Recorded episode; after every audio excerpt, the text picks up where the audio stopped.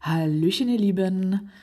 Ja, ich weiß, nicht jeder von euch da draußen ist ein Fan von Adventure Labs, aber manche lieben nun mal diese virtuellen Punkte und kennen sicherlich auch das Problem, wenn man in einer Großstadt ist und es gefühlt hunderte Lab-Runden gibt, dort den Überblick zu behalten. Wie man diese aber im Vorfeld doch recht entspannt planen kann und im Anschluss dann auch abgrasen kann und sogar nebenbei noch die Stadt entdecken kann, das will ich euch heute verraten. Es gibt da nämlich eine recht hilfreiche Website, die heißt Lab2GPX. Den Link dazu findet ihr in der Infobox. Auf dieser Website könnt ihr einen Standort angeben, also sagen wir einfach mal die Innenstadt von Mainz. Dann gebt ihr noch einen Umkreis und eine Maximalzahl von Lab-Standorten, die in eure Liste dann anschließend kommen sollen.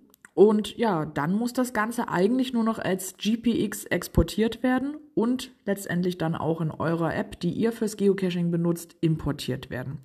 Und schon seht ihr alle Labs auf einen Blick und müsst nun nur, nun nur noch die optimale Route planen. Doch denkt dran, manche Labs kann man nur in Reihenfolge spielen. Dies solltet ihr natürlich vorher noch abchecken.